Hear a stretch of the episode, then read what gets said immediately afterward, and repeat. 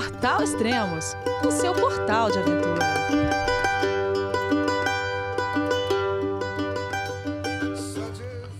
Bom dia, boa tarde, boa noite, bem-vindo a Extremos, o seu podcast de aventura.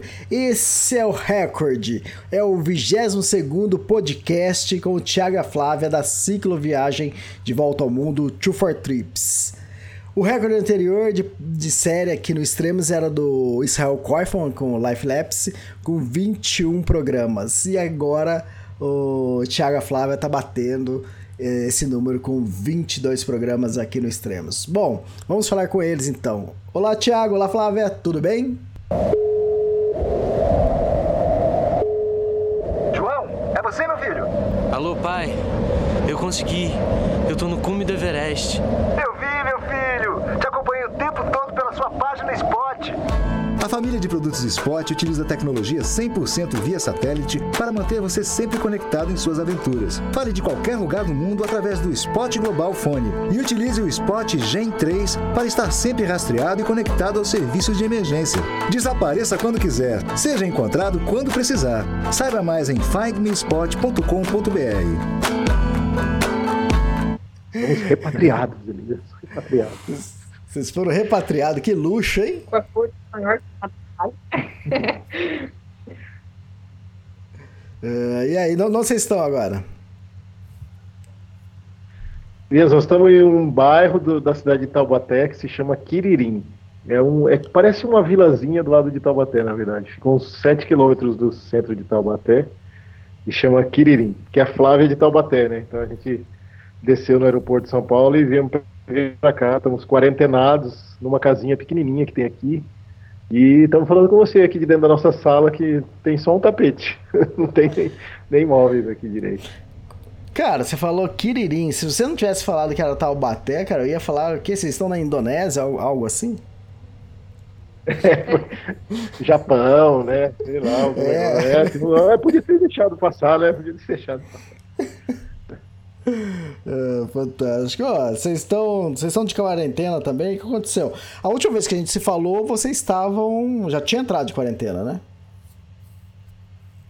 É, então, pô, é, o que, que aconteceu é o seguinte, a gente a gente tava na. Quando eu falei com você a última vez, a gente estava na Nova Zelândia, na cidade de Auckland, e a Nova Zelândia entrou em lockdown, que é o, o nome em inglês que eles vão para confinamento, vai, seria um confinamento. Entrou em confinamento, então as pessoas não podem sair de casa, não ser para serviços essenciais, que é supermercado, farmácia, ah, se for trabalhar num, num serviço essencial, ou se tiver um problema em casa, tiver que ir para o hospital, alguma coisa assim.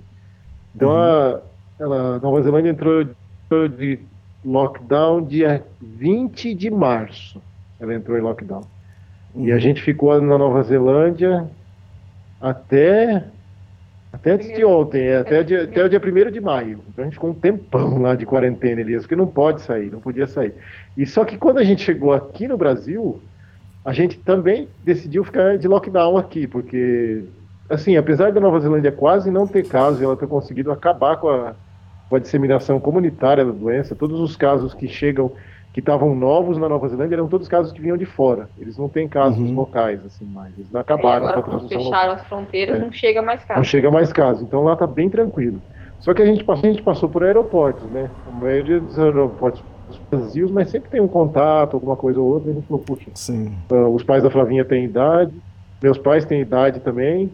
Então a gente prefere, tipo, todo mundo vai pegar, né? Mas a gente, a gente prefere não ser nos nós que vamos passar, entendeu? Só para não ficar com peso Entendi. na consciência. A gente fica aqui de, de quarentena um tempo, quietinho. Eu acredito que a gente não tenha nada mesmo, mas em todo caso, só para respeitar lá as regras e, e a gente fica aqui. Então estamos quarentenados. Já tô ficando verde, já com fungo no corpo, já de tanto tempo ficar trancado. né? Tá louco. Ah, legal, ah, mas vamos voltar então para Nova Zelândia, a gente vai contando e para chegar até onde vocês estão agora. Bom, o que ficou faltando no nosso último podcast, antes de entrar nesse negócio de quarentena e tudo mais, é, foi a parte nossa da, da viagem mesmo, que a gente ficou de fazer umas considerações finais sobre a Nova Zelândia. Vou falar um geralzão aqui, porque vale acho que para todo viajante, não só a pessoa que vai de bike, mas o mochileiro, o caminhante, a galera que viaja de motorhome, assim, o que, que a gente achou da Nova Zelândia? Na nossa viagem foi um dos países mais bonitos que a gente viajou. Ela realmente é muito bonito o país, por ser uma ilha também, uma das últimas ilhas, né, que foi colonizada pelo, pelo ser humano, né? Antes era, tinha bichos lá super diferentes, tipo a Austrália. E então vale a pena, sim, viajar para Nova Zelândia. Vale a pena viajar em qualquer modal lá. A Nova Zelândia é preparada para, principalmente para um tipo de, de modal de viajante, que é o camper van e o motorhome. O país é totalmente estruturado para isso, assim, tanto os campings quanto as estações de turismo, tudo é meio direcionado para o motorhome. O, país vive de um turismo que é, acho que se não me engano, é a maior fonte de lucro da Nova Zelândia, era, né? O turismo. E uhum. então o país se estruturou todo para isso. Então, realmente, é um país que tem muita infraestrutura, tem banheiros, tem trilhas. É... Então, para o caminhante, a pessoa que for caminhar lá tem a, tem a Aotearoa, que você está gravando podcast também. Então tem tudo. Para quem vai viajar de bike, apesar de falarem, ah, mas cuidado com as estradas, pode ter muito movimento, a gente não teve problema na Nova Zelândia. Talvez com um caminhão de, de madeira grande que passava então também indico, é uma viagem muito legal para fazer de bike pelo país, porque você vai passar por paisagens muito bonitas e é um país muito seguro, Elias, muito seguro. Foi um dos países que a gente mais encontrou mulher sozinha viajando. Foi lá uhum. e na Europa. Então a Nova Zelândia é muito seguro para cicloviajantes femininas solo, não tem tanto esse perigo do assalto ou, ou de alguém querer chegar para abusar da, da, da mulher por estar sozinha, sabe? Não, não tem isso. E as próprias cicloviajantes que a gente encontrou falavam isso, sabe? Então foi, é muito legal, assim. Esses são os pontos principais pontos positivos, assim. O país, assim, eu não, posso, eu não gosto de chamar de ponto negativo, porque às vezes faz parte da, da coisa estrutural do país, né? Do, do, jeito também, é difícil você julgar, né? Mas, assim, uma coisa que a gente não gostou, pessoal, é que é um país que é caro, Então, para nós, assim, se você quer viajar para Nova Zelândia, já ponha isso na cabeça que até hoje foi o país mais caro da nossa viagem, de todos. Isso que a gente passou pela Suíça, passando mesmo assim, lá foi mais caro, porque para você dormir sem ser acampado é, é, mais caro e a comida é cara no país. É tudo em dólar neozelandês. O dólar neozelandês está hoje mais ou menos 3,2. Está mais, Tá é, quando a gente saiu de lá, estava é. 3.8. Tá 3... Quando a gente entrou, estava 2.8 e quando a gente saiu, estava 3.2. É, tá uns 3.2 a 3.4, se não me engano, eu vi ontem, estava 3.40 e alguma coisa. Então, é mais ou menos esse o preço. E as coisas são caras. Tipo, pra você ter, pra você ter uma ideia, uma cerveja em lata no supermercado é 2 dólares. Então isso aí o vai dar tipo 7 reais. Tá? O dólar hoje está 3,32 neozelandês. Tá quanto? 3,32. 3,32, é. Vai dar quase 7 reais, né? Então é, uhum. é um país caro. Tipo, você vai comprar um miojo lá, é um pacotinho de miojo daqueles pequenininhos, sai mais ou menos um dólar. Tá, deixa eu. 3, 3 reais. Tá, isso mesmo naqueles mercados que é, normalmente são mais baratos. Isso, isso. Isso a gente está falando dos tá. produtos mais baratos. Né? É. A gente só ia uhum. nos mais baratos dos mais baratos. É. São as grandes redes de supermercado, porque o supermercado Isso. local é mais caro. A gente saía nas É grandes... porque o problema é diferente, diferente dos Estados Unidos, por exemplo, você tem os produtos caros em dólares, mas você sempre acha os produtos baratos, você tem a opção. Na Nova Zelândia você não tem a opção do mais barato, é sempre o, o de qualidade e é maioria, mesmo os produtos feitos lá é, também é caro, né? Os originais uhum. de lá. Né? Então quem quiser ir para o país, a gente fala para levar uma tem que levar um dinheirinho guardado, porque é um país que vai ser, vai ser caro. Esse foi um ponto que a gente não gostou, mas a gente entende que o país assim funciona assim. Aí outra coisa que a gente não gostou foi a dificuldade da liberdade outdoor, seria a melhor palavra. Assim porque existe toda uma propaganda que é feita a respeito da Nova Zelândia sobre uma liberdade outdoor, sobre uma propaganda do cara parado com o motorhome dele no meio do nada ali, com aquelas montanhas lindas e tal. Mas quando você chega lá, a realidade não é essa. Você vai ter uns 50 motorhomes parados ali, entendeu? Um monte então, de camper, principalmente a, na alta é... temporada. Quando a gente estava lá, durante a alta temporada, livre, então aquela ideia da liberdade mesmo, igual você tem na Patagônia, por exemplo, é, ou igual a gente teve na Pamir também, você não consegue, tipo, procurar um lugar que não tem ninguém e até lá enfiar sua barraca. Você consegue, Elias, na verdade, mas é proibido, tá? Então a gente ficava com receio. A multa é de 200 dólares neozelandeses, que são quase 700 reais por pessoa, entendeu? E a gente conheceu outros viajantes que tiveram problemas, então a gente preferiu não ter problema. E a gente, e a gente tem uma tandem também, para enfiar uma tandem no meio do mato, atravessar com alforge, é bem mais difícil. Muitas vezes esse mato não é legal também, é um mato todo irregular, não tem com saca, não é assim fácil, igual a galera fala. Então esse foi um negócio que a gente sentiu falta, de ter uma, uma liberdade outdoor, tipo achar um rio bonito, um lugar bonito, ir até ali na beira e pôr a barraca existe a possibilidade, mas está ficando cada vez menor. Muita coisa cercada, sabe? Muita propriedade privada. Então esse foi um ponto que a gente. Eu acho que esses foram os dois pontos que a gente não gostou principalmente, sabe? Ah, um ponto que a gente estranhou, mas não que a gente não gostou nem desgostou. Talvez a gente sentiu um pouco de falta foi maior relacionamento humano. Porque assim, na Nova Zelândia você tem dois grupos populacionais. Você tem o Maori, que é o, uhum. o pessoal ali da Polinésia, que foi depois parar lá na Nova Zelândia, que chegou primeiro, lá por 1200, e depois você tem o europeu, o inglês, principalmente, que foi para Nova Zelândia lá em, acho que 1700 e pouco, não sei quando foi exatamente, mas depois você dá um aí você, aí. e o inglês que chegou depois. E são dois povos que até hoje são culturalmente muito diferentes, assim, no trato também. Ah. A gente chegou principalmente Ilha Sul primeiro. A Ilha Sul ela é majoritariamente europeia, ela é muito mais europeu. O país inteiro é majoritariamente europeu, a maior população é europeia. Mas na Ilha Sul é muito maior. E o pessoal da Ilha Sul, não sei se é pelo clima também, que é um clima mais, mais difícil às vezes, é mais frio, tudo. Eles são mais. Eu não gosto de usar a palavra frio para a pessoa, porque dá uma impressão ruim, mas eles são mais reservados, diria. Eles são mais reservados. Eles gostam de manter a, uma distância, assim, às vezes. Então é difícil você chegar na pessoa, você ter um acolhimento ou tudo. A gente ficou na casa de algumas pessoas, principalmente o Warm Shop, mas foram poucos. Quando a gente passou para a Ilha Norte, a gente teve mais isso. Aí a gente se sentiu melhor. A Ilha Norte o clima é mais quente, apesar de ela manter um relevo mais difícil tudo mais, mas você tem uma influência Maori mais. O Maori ele é mais acolhedor. Ele tem aquele negócio mais da família, ele é mais hospitaleiro, ele é, ele é, de abraçar, ele é de beijar, o europeu já nem tanto, esse é o, uhum. o kiwi, né, o packer, como eles chamam, que é o, o europeu lá da, da, Nova Zelândia. Então isso aí a gente sentiu um pouco de falta, porque a gente ficou muito tempo, apesar da gente reclamar quando a gente estava na, na, Ásia Central, porque aí era demais também ali, aquele negócio do, de você não ter privacidade, mas a gente ficou mal acostumado, sabe? Desde a Turquia, aquela hospitalidade, aquele acolhimento, aquele negócio, passando pela Ásia também, que é muito parecido. E aí, quando você chega num país assim, é, você pega um voo e o negócio te deixa do outro lado, que é completamente diferente, né? Você não vai se acostumando, né? Isso que é o louco.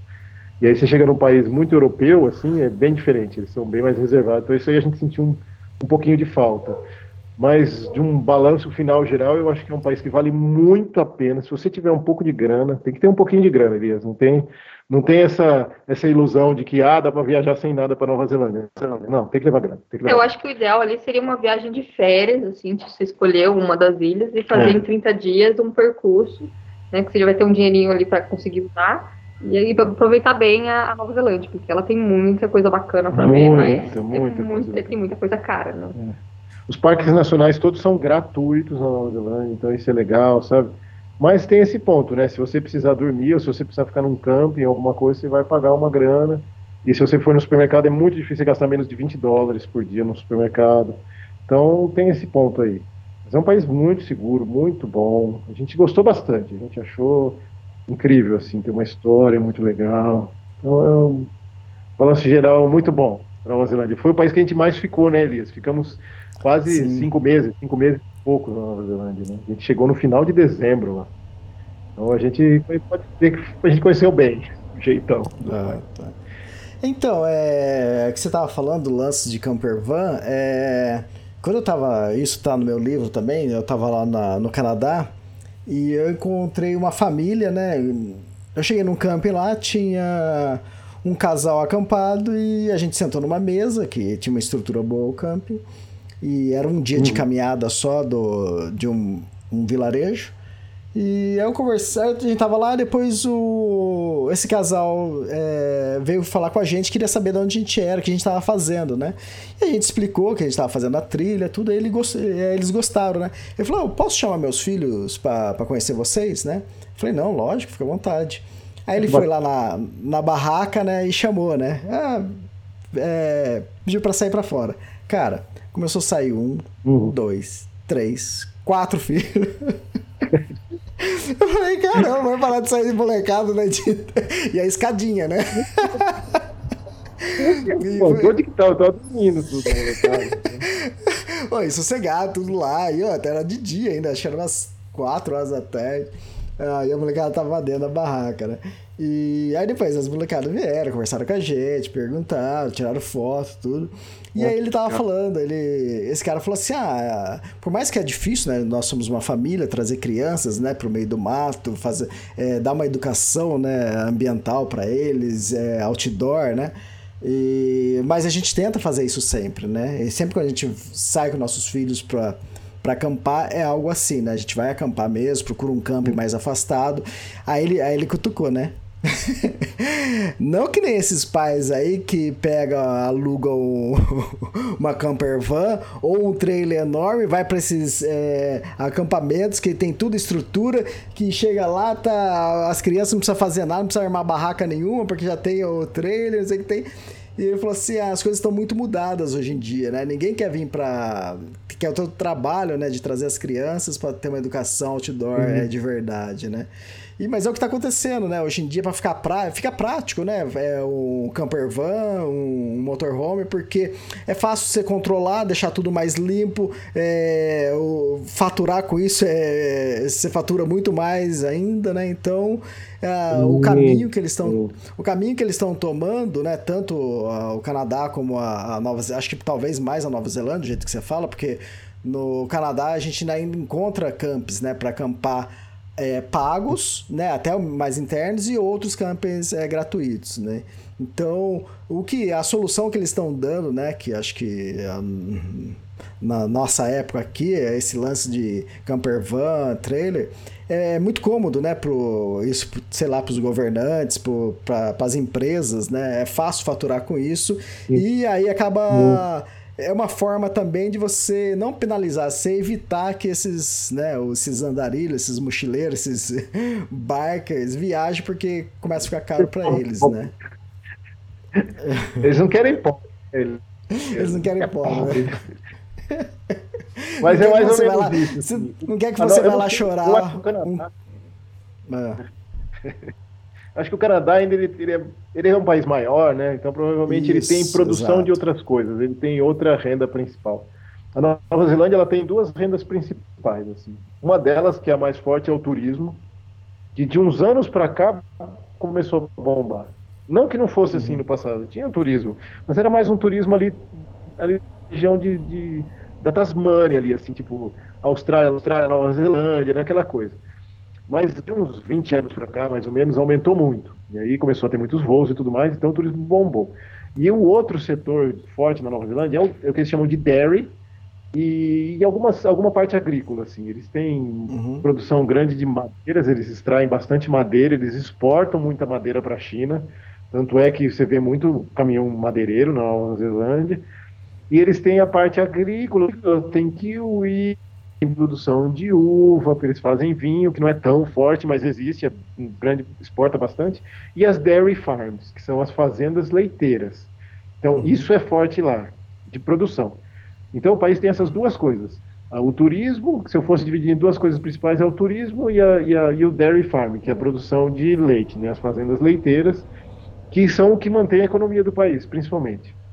Até quando a gente estava na Malásia, no Sudeste Asiático, a gente É. via muito no mercado lá, tipo, leite da Nova Zelândia. É, ou às vezes carne da Nova Zelândia, sabe? Então eles têm essa produção aí, que é o que mantém o país. Só que cresceu muito o turismo em relação às outras. É, ficou forte no país. E assim como você falou, Elias, dá muito lucro essa parte do camper van e do motorhome. Muito lucro para os donos dessas empresas, entendeu? E esses caras têm uma influência política e, e dá um lucro para o país também. É dinheiro entrando, né? Muito dinheiro entrando. Você, não, você não vai pegar um cara com pouca grana que vai viajar para um país longe, que nem a Nova Zelândia, para alugar um motorhome que não é barato pagar por dia. Então, só por dia esse cara está movimentando muito a economia. Esse cara consome em supermercado, eles normalmente eles consomem em restaurante. Tem uma galera que aluga camper vans mais baratos, mas aí os próprios lugares, o país se estruturou para essa galera não ficar acampando por aí, para não sujar também, por isso é uma ilha, né? Então, movimenta muito a estrutura dos campings. Quase todos os campings são pagos. Tem campings gratuitos, como você falou na Austrália. como você falou no Canadá, também tem na Nova Zelândia. Mas tá, a gente tem notado as pessoas têm falado que tem diminuído um pouco. Eles falam que é por uma questão de, de higiene, porque na temporada vem muita gente e aí os campings gratuitos ficam insuportavelmente sujos, entulhados de coisa. Mas eu acredito que também tenha um lobby dos, das empresas de camping que não querem muito que fiquem esses campings gratuitos, querem que essa galera vai lá gastar no camping deles. E aí o que aconteceu agora? Com o coronavírus, isso deu um baque no país mas um baque assim muito forte. Muito forte. Tipo, a galera que trabalha com hospitalidade, né, que trabalha com essa questão que depende do turismo, sofreu muito. Aí, aí, aí o país sentiu o que, que é, de repente, de uma hora para outra, você quebrar totalmente, um, você cancelar totalmente a principal renda de um país, né? Que seria o turismo. Né? Porque os voos estão bloqueados para o país, não está entrando turista, então acabou todas aquelas vans estão paradas, todos aqueles campers estão parados, todos os campings estão fechados, todas as coisas turísticas estão fechadas, e agora o que, que o país tem que está fazendo ele sobreviver? O que ele tinha antes, que é o dairy, que é a empresa de leite, a produção agrícola e exportação de madeira. Isso continua, diminuiu um pouco, porque o mercado está consumindo menos, fora também pela crise mundial, mas é o que está segurando um pouco. Então a gente viu várias coisas no Facebook, várias mídias sociais, a gente tem amigos lá conversando com eles, e eles falaram que teve várias pessoas é, fazendo manifestações na internet ou mandando coisas para o governo falando sobre repensar o turismo na Nova Zelândia, entendeu? Até que ponto o governo não deveria investir em outras coisas e não só na parte turística? Porque aí quando você tem uma crise dessa, o país é afetado demais. E se você produz, vai, vou dar um exemplo, ah, vai fazer o quê? Sei lá, produz uma, investe em uma indústria de tecnologia, igual o, o Silicon Valley lá nos Estados Unidos, pô, você investe em tecnologia, teoricamente é um setor limpo, não vai te poluir, Sim. você não está fazendo uma indústria de, de carvoaria, você não está fazendo uma indústria que vai queimar coisa, que vai. Não, você está fazendo uma indústria tecnológica, é uma indústria de, de alto padrão intelectual, digamos assim, você Sim. precisa de mão de obra especializada, então você não vai encher o país só de trabalho braçal, que depois você não vai conseguir fazer nada com aquilo, você vai. É, é muito legal, assim, seria bom para a economia do país ter outra fonte. Então eu acho que é isso que eles vão, eles vão repensar. É, então, sobre, a... sobre o. A Irlanda faz um pouco isso, né? Dublin é, tem muita empresa de tecnologia, né? Tem a Amazon tá lá, a Microsoft, acho que talvez tenha, não sei se a Apple tá lá também. Uh, só que o que aconteceu com Dublin? É, para você se hospedar em Paris é o mesmo preço que Dublin. Só que Paris é Paris, né? Dublin, por mais legalzinha que chega, seja, né? Ainda é legalzinha, entende? Então, é, qualquer lugar que você vai alugar hotel ou, você vai querer morar lá é muito caro, é preço de Paris e, não dá para comparar uma coisa com a outra. E, mas o que aconteceu? Num espaço muito pequeno, quiseram colocar muita gente. Essas empresas de tecnologia começou a atrair gente do mundo inteiro para trabalhar lá. Eu tenho um sobrinho que trabalha lá, é brasileiro e está morando lá. E então tem esse outro lado também. Lógico, eu acho que o faturamento tá uma maravilha, né, para o país, mas para as pessoas, trabalhadores, morar lá não é fácil, entende? O custo de vida é muito alto. Sim, é, na Nova Zelândia o custo de vida é alto. Pra você ter uma ideia, a gente ficou na casa de uns amigos em Auckland, que é onde a gente está. E aí a gente perguntou quanto que eles pagavam na casa. Eles pagavam, vai, um pouquinho mais que isso, mas vamos pôr para arredondar para ficar mais fácil as contas. Eles pagavam 500 dólares por semana. Era uma casa uhum. boa, Elias. Mas ela não era no centro de Auckland. Ela ficava a mais ou menos uns 30 quilômetros do centro de Alcântara. Seria tipo Guarulhos, São Paulo, Sim, sabe? exato. Então, era uma parte mais. Era bem no sul da, de Alcântara, chama Glenfield, então é uma parte menos urbanizada, bem bonita, cheia de verde, uma casa muito bacana, tinha uma área no fundo, graças a Deus que a casa era assim, que deu para aguentar melhor a quarentena, a gente não se sentiu tão isolado mas eles pagavam 500 dólares por semana, o aluguel lá é semanal. Uhum. E aí o dólar tá 3,4, falou, você faz as contas aí, é R$ 1.700 por semana. Aí você põe isso em vezes 4, são quase 7 mil reais por, por, me, por mês. Eu não sei quanto custa uma, um aluguel lá no centro de Auckland, né? Mas eu acredito que deva Sim. ser tipo quase o dobro disso, sabe? Então, então, então é, são valores muito altos também. Então pode ser que o que você falou também tenha sentido. Tipo, se for uma indústria dessa para lá, vai aumentar mais ainda, sabe? E aí, aí para a população que está lá é, é, difícil, né? Ah, então não, Porque, assim, é país... existe, existe a galera que ganha menos. Uhum. Sim, sim. Ok. Pode concluir. É. Então é, é, é, isso aí, Elias. Essa foi a nossa, nossa visão aí do, do país. Ah, a então, gente ficou lá, Elias. Então vamos falar da nossa quarentena na Nova Zelândia. Ah, deixa eu falar uma coisa. Com a gente, né? que... É, só para complementar e para quem também está acompanhando o podcast do Daniel, né, da Teraroa, é, muita coisa que você está falando aí hum. é, é, tudo aquele turismo é, de acesso à estrada, né? Uma bicicleta, uma camper van.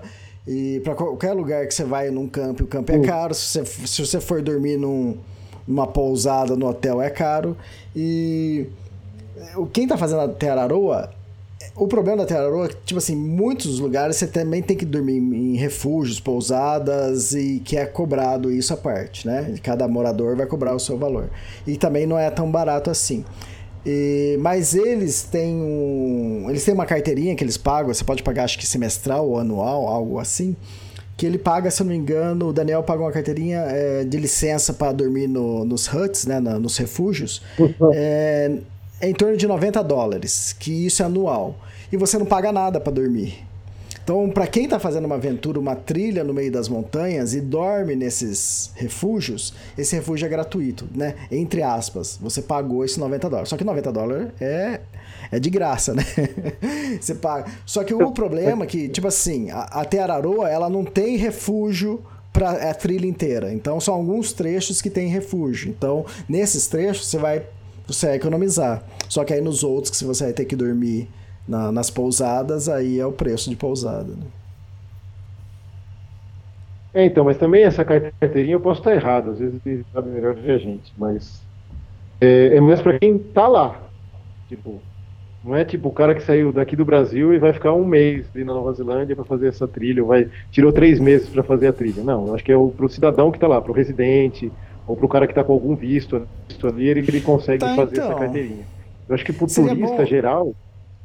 Seria bom o pessoal pesquisar, agora vai ser difícil aqui, porque eu fui para Suécia e lá também tem uma carteirinha dessa, e é para todo mundo, vamos supor. Se eu quiser, só que lá não fica gratuito, né? É, quando eu faço a carteirinha, eu tenho um desconto acho que de 30%, é 20 a 30% nos refúgios, né? Então, como eu ia fazer a trilha de ia dormir quase que 30 dias, é, valia a pena, entende? Porque tem um custo essa carteirinha também, né? E, mas aí é para ah. qualquer pessoa. Qualquer pessoa que está viajando quer ir lá e quer fazer a carteirinha. Agora, da Nova Zelândia já pode ser outra, outra realidade. Né? É, eu não sei, por isso que eu falei, é melhor, ele, ele sabe te dar essa resposta melhor do que a gente. A gente entende uhum. mais da coisa de bicicleta. O negócio de caminhar a pé não é muito com a gente. A última trilha que a gente fez na Nova Zelândia a pé, a gente quase morreu, ficou sem a perna. não é muito. Mas foi legal. Tá. Bom, você indo, indo para a quarentena, Elias, veio parar no Brasil, né? O que, que levou, qual foi a sequência de acontecimentos? Porque o nosso plano, para quem está ouvindo aí, eu já acompanhava, na Finlândia a gente ia voar para os Estados Unidos, a gente estava com passagem comprada, né? E aí a passagem seria, o voo seria dia 20 de março. E a gente chegou na casa dos nossos anfitriões em Auckland no dia 15 de março. A gente chegou cinco dias antes, justamente para dar tempo, né? Ah, tá. Encaixotar a barca. Encaixotar, fazer tudo, conhecer um pouco Auckland, né? Só que aconteceu, a gente chegou em Auckland no dia 15 com ele. Aí no dia fez um churrasquinho, alguma coisa, a gente ficou na casa e já estavam os rumores do coronavírus, a gente já sabia do uhum. coronavírus, sabia o que estava acontecendo no mundo, e alguns outros países já estavam se fechando, a China, principalmente países asiáticos, já estavam todos fechados, os cicloviajantes eu estou num grupo de cicloviajantes do mundo inteiro, assim, que os caras estão dando a volta ao mundo também. E aí eu ouvia todas as conversas. Só que a Nova Zelândia ainda estava meio que ali, uma ilha, né? Não estava acontecendo muita coisa. Em Auckland, é. Também, né?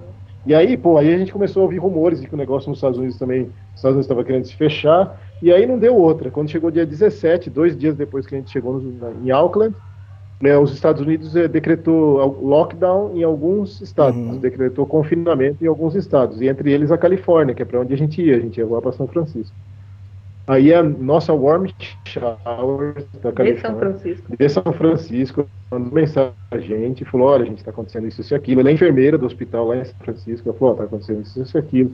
Se vocês puderem atrasar a viagem de vocês é melhor, o país está se fechando por causa da pandemia, não é melhor realmente vir para cá pedalar, vocês nem vão conseguir pedalar e tal, não sei o quê. Falei, bom, beleza, porque é proibido viagens assim nesse período. Né? Sim. Falei, bom, beleza, então Então vamos trocar passagem. Entrei no site, site da United Airlines, que a gente comprou pela United, e aí já tinha um negócio, um anúncio do Covid, que a gente poderia fazer uma mudança de voo sem ter que pagar nenhuma taxa extra. Aí que eu falei, ah, Flávio, vamos jogar, nós estamos no meio de março, vamos jogar para dois meses para frente. Vamos jogar, os cachorros latindo aqui, Elias. Tudo vamos bem. jogar, vamos jogar para maio, vamos jogar para maio. Aí a gente Ô, jogou lá pro ô, dia 18 de maio. eu, eu achei que você ia. Achei que você ia falar que ia jogar o, cachorro pela janela. Não, também, também, Lazarento. É, é, eu olhei pela janela e falei, flango, hum, flango. Eu falei, o cachorro. Vocês não prestam, cara. Continua. cara. Eu, vi- eu fico dando corda pra vocês, vocês. É. Bom, aí. Esse, é, negócio do coronavírus, já fiz uma associação. Não, não é uma associação legal. Não. Vou continuar. Então, aí, bom, beleza. Jogamos o voo para dois meses para frente, aí falamos com nossos amigos, né? Que a gente estava na casa deles, era pra gente ficar cinco dias só na casa dos caras, né? Aí era um casal, né? O Felipe e a Marina. Se eles estão ouvindo o podcast, obrigado, pessoal. Somos eternamente gratos a vocês. E aí eles falaram: não, cara, fica tranquilo, tranquilo. O Felipe a gente conheceu no encontro de- do clube brasileiro, do encontro do Cicloturismo. cicloturismo, é. Clube Brasileiro de Cicloturismo. Em 2013, eu acho que eu conheci ele. Isso, né? E aí, beleza. Ele falou: não, galera, fica de boa, fica aqui em casa, o tempo tá difícil, a gente sabe como é que é, a gente vai levando. Eu falei: é, beleza, então beleza. Conversamos com ele, aí fomos ficando na casa dele. Quando chegou mais ou menos metade de. enfim, metade de abril, um pouco antes do meu aniversário, a United Airlines mandou outro e-mail para mim falando que tinha cancelado o nosso voo. o voo. Que a gente poderia receber de volta o dinheiro das bagagens, que a gente tinha pagado o extra, mas Aham. que o valor do voo seria estornado apenas como um voucher. Eu não recebi um refund, sabe? eu não receberia o dinheiro de volta. Eu poderia ter um voucher para usar em até 24 meses. Eu teria dois anos para usar esse voucher. Falei, bom, e não tem remédio, né, Elias? Remediado está. E aí a gente começou a ficar sem rumo, Elias, na viagem. Ô, deixa E eu falar uma coisinha. período- É, você pegou um voucher para dois anos, 24 meses. Isso. Tá, dá graças a Deus, porque aqui no Brasil, pelo menos por enquanto, eles estão dando para 12 meses. Só que 12 meses sempre existiu isso. Sempre foi assim. Se você tiver que cancelar, você pode usar a sua passagem até a data um ano depois do dia que você comprou. E Sim, eu tinha uma sim. viagem mar... eu tinha uma viagem marcada agora pro meio de eh, do ano e para onde eu ia era verão e eles falaram: "Ah, você tem 12 meses para você usar a passagem desde quando você comprou". Eu comprei eh, no começo do ano, então eu, teria passagem para usar no inverno deles. Eu falei: "Não, no inverno para mim não interessa, né?" Eh, se é uma coisa atípica, né, que tá acontecendo, a pandemia, que eles colocassem, que nem você falou, é 24 meses, né? Porque aí você tem a, a chance de pegar um próximo verão, né? É. Então, o que, por mais Sim. que não seja legal o que aconteceu com vocês, ainda tá melhor do que aqui no Brasil, entende? É, mesmo porque a gente comprou nossa passagem é, bem, bem antes. A gente comprou ela em novembro. Então a gente, se tivesse só 12 meses também, sabe, não seria legal. A gente poderia pegar um inverno no hemisfério norte, sabe? Não seria interessante para nós. Bom, então aí a gente foi e falou com nossos, com nossos amigos de novo. Falou, ó, gente, aconteceu isso, a passagem foi cancelada, a gente está sem rumo, as coisas nos Estados Unidos estão desandando assim violentamente. Aí qual foi a nossa ideia? Porque foi a primeira vez na viagem que a gente ficou sem rumo mesmo. Porque assim, a gente tem um. A gente se programa dentro do possível, a gente nunca se programou demais. Porque depois de uma viagem longa dessa, as coisas sempre saem do controle, sempre não sai como você imagina. Se você ficar se planejando demais, você vai só se frustrar. Então a gente não se planeja tanto. A gente tem um rumo. Né? Tem um tipo, ah, vamos depois para os Estados Unidos, ou vamos para a América do Norte. Ponto. Beleza, então a gente sabia que da Ásia a gente ia vir para a Oceania, da Oceania a gente ia para a América do Norte, mas de repente a América do Norte, os Estados Unidos virou o foco do negócio, né? Passou, mudou da Europa para lá, é, as fronteiras começaram a se fechar, a fronteira com o México está fechada ainda. Aí eu falei, pô, a gente vai para os Estados Unidos. Aí como que a gente vai para o México depois? A fronteira por terra está fechada, né? Tem o, o, o cara da vida virou um risco, que eu sempre converso com ele, e ele tá lá na fronteira, o Luiz, né? Ele tá lá na fronteira do, do México, tá lá em Tijuana e tá esperando, cara. Ele não consegue entrar nos Estados Unidos ainda. Parece que agora, dia 11 de maio, por aí, é que vai ter uma resposta, vai ser oficial, talvez, se vai abrir ou não a fronteira. Tá previsto para abrir, né? Aí eu conversei com meus amigos, falei, olha, a situação não tá legal, a Nova Zelândia tá legal, é um país que tá bom para ficar, assim, por enquanto, tipo, tem poucos casos, é um país que tudo funciona, não tem violência, é, a gente está uhum. aqui, a gente pode tentar ajudar de alguma forma, sabe, vocês na casa e tudo mais. E aí eles falaram, não, vai ficando, tipo, vai, beleza, não tem importância, acontece. E aí a gente ficou sem um rumo ali, a gente não sabia o que fazer. Isso daí piora a sua ansiedade. Eu não sei como é que foi para a maioria da galera, eu acho que é, todo mundo deve ter ficado ansioso nessa quarentena, né? A gente fica confinado, né? A gente ficou muito tempo fechado e parado. A gente nunca tinha ficado tanto tempo parado na vida. A gente que estava sempre em movimento, sabe? Estava sempre atravessando de, um, de uma cidade para outra, de um país para o outro, sempre vendo mudança de clima, mudança de pessoas, mudança de idiomas, mudança de paisagem. De repente, todo dia era a mesma paisagem, que era a sala, o quarto, o banheiro, o quintal eram sempre as mesmas pessoas, que eram nossos dois amigos, era sempre o mesmo idioma, que a gente só falava em português dentro de casa, era a mesma cultura, era o mesmo tudo, isso durante 45 dias que a gente ficou na casa deles. E aí, depois de um tempo, começa a ficar muito tenso. É, não no sentido de que eles nos pressionassem, ou a gente pressionasse eles, não nesse sentido. Mas a gente já estava começando a ficar desconfortável de ficar tanto tempo na casa de alguém, é, não tinha sido uma coisa que tinha sido combinado, tipo, a gente não era roommate dos caras, sabe? A gente não estava dividindo os gastos da casa, não estava não, mesmo que a gente não podia, assim, é um valor que para nós assim fica totalmente fora do nosso orçamento. A gente não tem como rachar, sabe, uma casa dessa com eles e comer e fazer tudo. Então a gente estava começando a ficar desconfortável, ansioso, a gente não sabia o que fazer da, da nossa viagem, que rumo que ia tomar, até quando a gente vai ficar lá é, quando que a gente vai começar de novo, quando que a gente vai chegar no Brasil, sabe? Como que vai, como vai ficar minha família no Brasil, meus pais, será que vai ter algum problema? Então, tudo isso se misturou, sabe? Então, o que, que a gente fez para tentar passar o tempo? A gente começou a tentar arrumar o que fazer na casa deles, sabe? A gente começou a fazer. Isso foi bom para eles também, eles comentaram isso com a gente, tipo, por um lado, eles perderam a privacidade deles, depois de um tempo eles se cansaram disso, obviamente. Não falaram isso quando a gente estava lá, mas depois, de um tempo, no finalzinho, quando a gente já tá, tinha uma relação bem aberta, eu conversei com o Felipe, comentou. E então eles foi bom porque tinha pessoas diferentes para distraí-los também, assim, eram dois casais ali, né? Então melhorou a dinâmica. E aí a gente tentou arrumar o que fazer. A gente, eles tinham uma casa muito grande, e tinha um quintal muito grande, então eu e a Flávia ia fazer jardinagem no quintal, cortava toda a grama, podava. Ele tinha uma garagem grande, igual a galera tem nesses países, Inglaterra, Canadá, Estados Unidos, Nova Zelândia, que é aquela garagem que tem ferramenta pra caceta, tem um monte de madeira, tem um monte de coisa. Aí eu fiz banquinho pro, pro jardim, é, fiz um, uma havaiana de pau, fiz, fiz estilingue, comecei a trabalhar madeira junto com ele, porque ele estava construindo a camper van dele, para ele viajar ah, com a ah, esposa tá. dele, com a Marina. E aí eu ajudava ele a montar a camper van. É, a gente, o nosso, a única vez que a gente saía de casa era para ir no supermercado. Era a única coisa que podia, que era um serviço essencial. A gente ia mais ou menos uma vez por semana no supermercado, fazer uma compra maior. Um é, o que mais que a gente fez? Jogamos, jogamos muita coisa, nós, nós éramos quatro, né? Então a gente jogava batalho, jogava gamão, Catan. jogava Catan. Você já ouviu falar em Catan, Elias? Você que gosta de jogos. Já, já, já vi, sim. Cara, não, a gente não conhecia, cara. A gente achou legal pra caramba, né? Flavinha ficou viciada, queria jogar Catan. A mão tá tremendo aqui, falta de Catan. queria jogar Catan todo dia. A gente a gente, a gente lembrou de você, você que gosta, você que tem umas ideias de montar uns jogos de tabuleiro, né? A gente achou um jogo de tabuleiro sim, muito sim. legal, do Catan, de estratégia, de pensar. Porra, muito, muito bacana. Muito a, gente, legal. a gente jogava Catan com eles, aí a gente tentou atualizar nosso blog, é, via um milhão de vídeos inúteis no YouTube.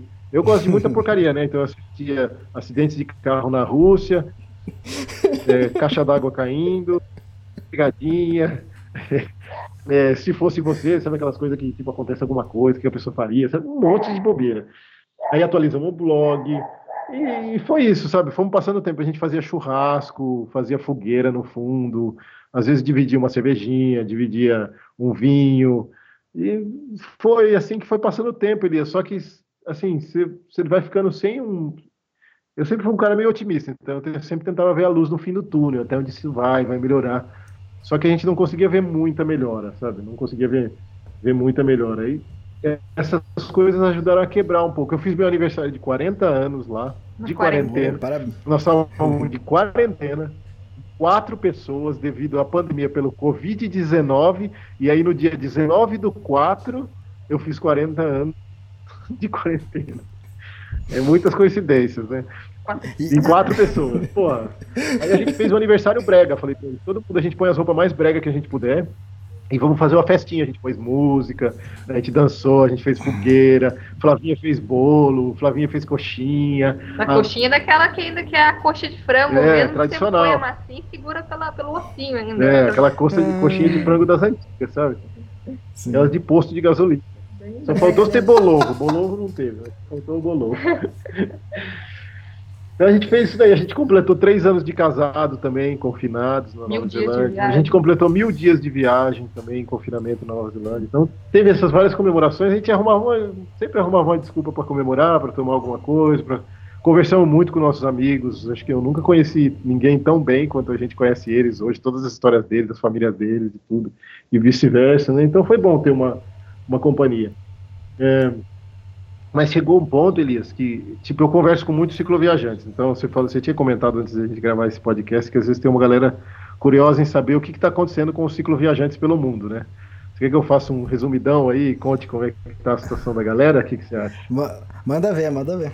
Bom, então é o seguinte, bom, na Nova Zelândia tem dois cicloviajantes na Nova Zelândia, sem ser a gente, vai ter um outro casal, que é o Felipe e a Mariana. É- Os, os nossos anfitriões, esses últimos anfitriões em Auckland é Felipe e Marina, e os nossos primeiros anfitriões na Nova Zelândia, que foi na cidade de Rifton, é o Felipe e a Mariana, que é esse casal. Eles viajaram muito tempo, eles fizeram a Pamir, eles Os fizeram... mundo. É, a galera dos pedais pelo mundo, chama a cicloviagem deles. Então, eles fizeram já Sudeste Asiático, fizeram Japão, fizeram Coreia, eles fizeram uma viagem muito legal também. E aí eles voltaram para Nova Zelândia para trabalhar um tempo, para juntar uma grana para seguir viagem. A viagem deles estava toda programada já, Elias. Eles iam sair da Nova Zelândia mais ou menos na mesma data que a gente também, se eu não me engano, abril, e eles iam voar para a Armênia. E aí da Armênia eles iam para a Geórgia, para a Turquia, iam sentido Europa. Beleza, para viagem para eles também, eles eles tinham as passagens para a Armênia, a fronteira da Armênia com a Geórgia se fechou, depois da Geórgia com a Turquia se fechou, sem data para abrir, por causa do lockdown nesses países também devido ao coronavírus, aí eles decidiram cancelar a viagem deles e ficar na Nova Zelândia. Como eles já já estavam morando na Nova Zelândia, já estavam bem acostumados lá e tudo mais, eles já têm, já tinham um esquema de emprego também, agora eles estão esperando só passar essa essa doideira do corona e o país sair um pouco dessa desse lockdown para eles voltarem aí procurar emprego, essas coisas, então eles estão lá. Eles vão ficar agora na Nova Zelândia por um tempo, assim, pra, esperando pelo menos um- uns trâmites que eles estão aguardando lá, alguma coisa de visto, uns negócios assim. Então esse é um casal que está na Nova Zelândia. Tinha muita gente que estava no Sudeste Asiático. Assim, nessa mesma época que a gente está agora na Nova Zelândia, estava na Nova Zelândia, tinha muita gente parada no Sudeste Asiático. Essa galera sofreu mais, Elias, por incrível que pareça. Aí você fala, porra, mas o Sudeste Asiático é mais barato e tudo mais. Mas só que no Sudeste Asiático você não consegue se disfarçar de local. E tinha muito europeu lá, muito europeu. E essa galera sofreu um pouco de preconceito, principalmente em alguns países como Índia ou Vietnã. É, até no Mianmar, às vezes a galera meio que se escondia deles quando via passando de bicicleta, punha a mão no rosto, saía correndo. Quando eles passavam de bicicleta, chamavam os caras de corona, corona, corona, sabe? Então, esse, é, teve uma galera que foi expulsa de hotel na Índia, tipo, de repente chegava a polícia lá e falava que eles tinham que sair, que não era para ficar lá, porque alguém tinha ligado para a polícia, que não queria os europeus lá, porque na- tinha um pouco tempo atrás era a Europa que era o foco, né? E aí essa galera, como que vai embora? Porque assim, a Europa tá fechada. É, a Ásia se fechando. E as Ásias, os países são pequenos também, aquelas fronteiras por terra iam se fechando, eles não conseguiam ir para lugar nenhum mais, Elias. E aí o cara também não conseguia é, sair na rua, o cara não conseguia ficar em hotel, o cara não conseguia alugar nada, é, só acampando, sabe? Lá é um calor, é, é outra história, sabe, para acampar ali, não é tão fácil. E aí essa galera foi ficando muito estressada, então essa galera também começou a pegar, e a gente acompanhando isso pelos, pelos posts da galera no Insta, pelos posts da galera no, no WhatsApp, no grupo que a gente estava. Então, muitos desses europeus eh, conseguiram voltar todos com voo de repatriação. Então, a galera começou a ir embora. Aí a gente falou, pô, a galera tá indo embora, né? A galera tá voltando para os países, tá interrompendo as viagens, né? Mas tudo bem, a gente ficava pensando, ah, uma galera que não tá viajando há tanto tempo, vai, mais fácil, vamos tentar, né? A gente já saiu há tanto tempo, vamos segurar mais a onda, beleza. Aí tinha também, tem um outro casal de brasileiros que também tá lá, que é a Joyce e o, e o Fábio, eles estão eles estavam viajando o Sudeste Asiático, chama Girando o Mundo, né, a viagem deles. E aí a ideia deles seria ir para a Índia, depois para o Nepal. Só que as fronteiras fechando, eles não conseguiam mais para a Índia, da Índia para o Nepal. E aí eles voltaram para a Tailândia. Eles moraram um tempão na Malásia, então eles estão acostumados a morar lá. E aí eles hoje eles estão na província de Chiang Mai, estão ali parados esperando. Estão esperando. Eles já moram lá, entendeu? Não era que nem assim a gente que é totalmente nômade, que só vai indo para frente. Né? Então eles não estão, eles estão estão lá, estão acostumados, estão confortáveis, beleza. Mas a galera que estava que nem a gente assim, totalmente nômade, mesmo sem parar muito tempo no lugar, só tocando, essa galera tá voltando. Tem um pessoal que está na Turquia, tem a Tânia, que está na Turquia também, que ela estava viajando de bike já faz um bom tempo. E ela estava já viajando na Turquia, a ideia dela, se eu não me engano, seria depois da Turquia pra Geórgia, ir para né? Geórgia, depois Armênia, depois Uhum. Irã, alguma coisa assim. Também as fronteiras se fecharam, ela ficou um tempão parada. Só que na Turquia a situação é, é um lockdown bem estrito também. Hoje em dia a situação no começo não era tão fechada, mas agora se fechou mais. E, ele, e ela está no alto inverno na Turquia, Elisa. Então é um negócio que desgasta também, tá? Você- Ela acho que o Murilo, Murilo também, se não me engano, e parece que eles vão voltar também agora no próximo repatriação. É, parece eu que- não tenho certeza, mas pelo que eu entendi. Parece é que vai rolar um voo de repatriação lá também na Turquia, a galera tá querendo voltar, sabe? Porque você vai ficando muito tempo num país diferente, Elias, e o seu dinheiro vai indo embora, e você tá parado, Sim. E você vai ficando desconfortável, numa situação desconfortável, sabe? É, é- é difícil.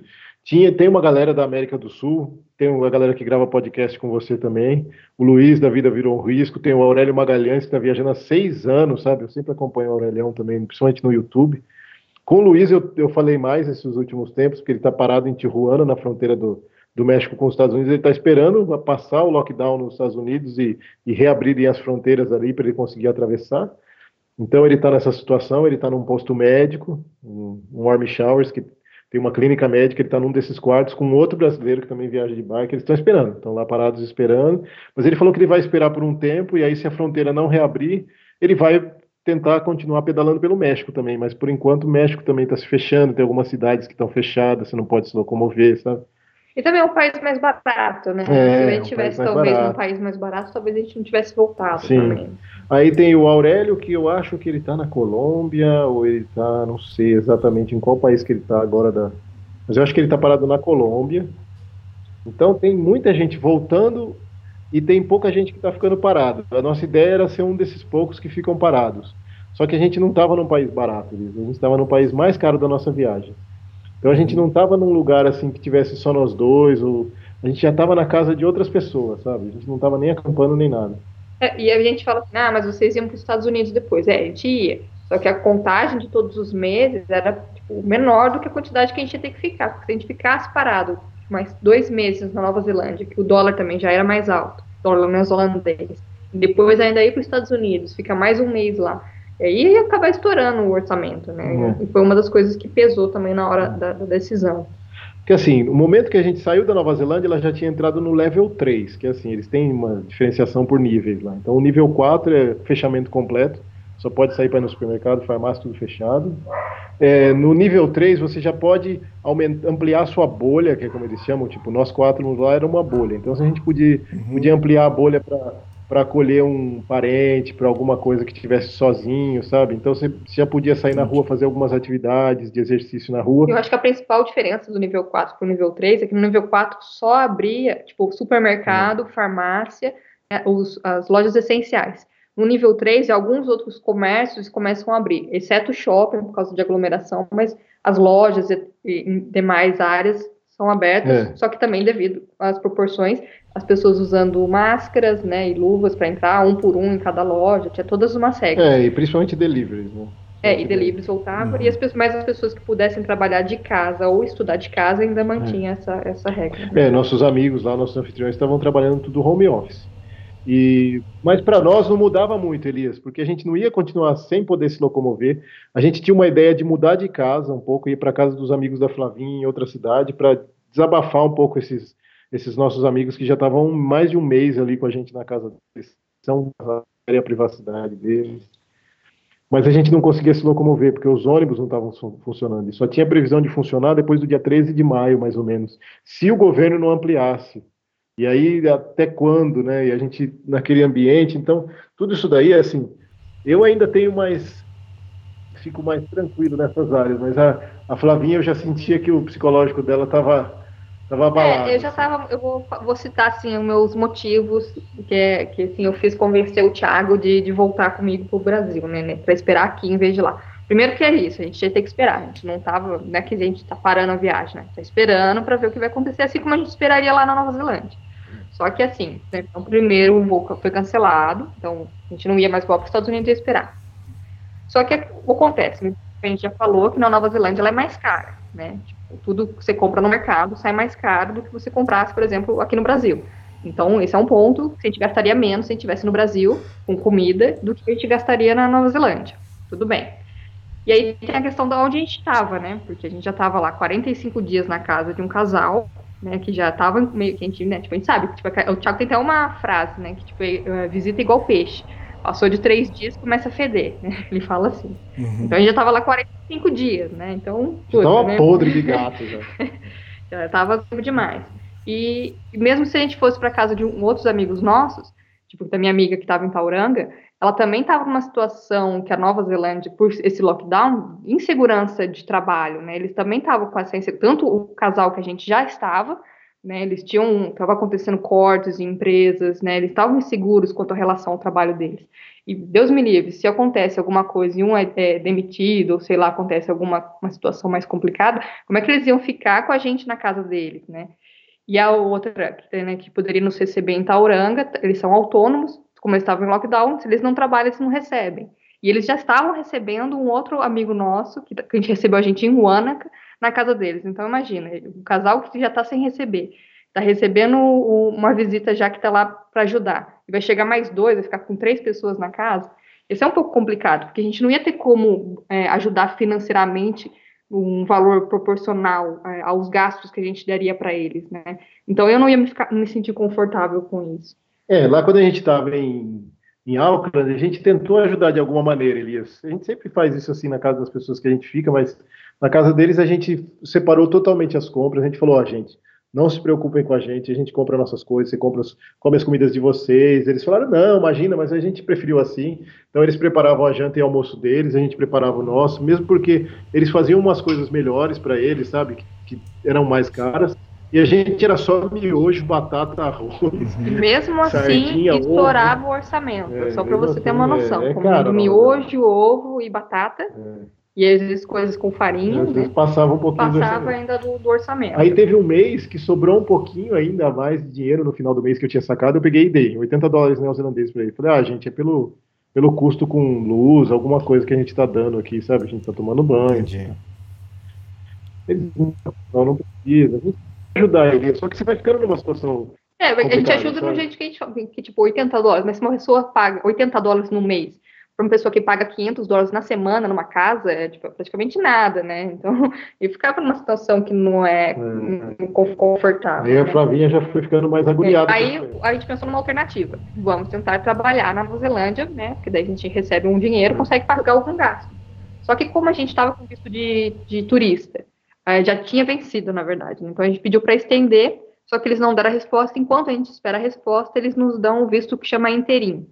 É, então, um provisório. É um provisório, que chama interim, que a gente tem acho quase seis meses, né, é. enquanto espera essa resposta. Só que a gente não pode fazer nada, a gente Só não pode trabalhar. Enquanto você tem esse visto de interim, você não pode trabalhar né, se não tem o Visa Work, e, e não muito menos aquele para o visto sazonal, que é o que a gente queria para é. colher kiwi na farmácia, é. na, farmácia na, na, fazenda. As pessoas né? não podem contratar a gente, assim, aí pode falar, mas não, a gente tentou, a gente conversou numa família de kiwi, numa família de kiwi, numa família que tem uma fazenda de kiwi, mandamos mensagem para eles, ela respondeu, ela falou, olha, tudo bem, ela falou, agora tá meio difícil o trabalho, mesmo porque eles não estavam exportando, caiu tudo, Elias, acabou as coisas, assim.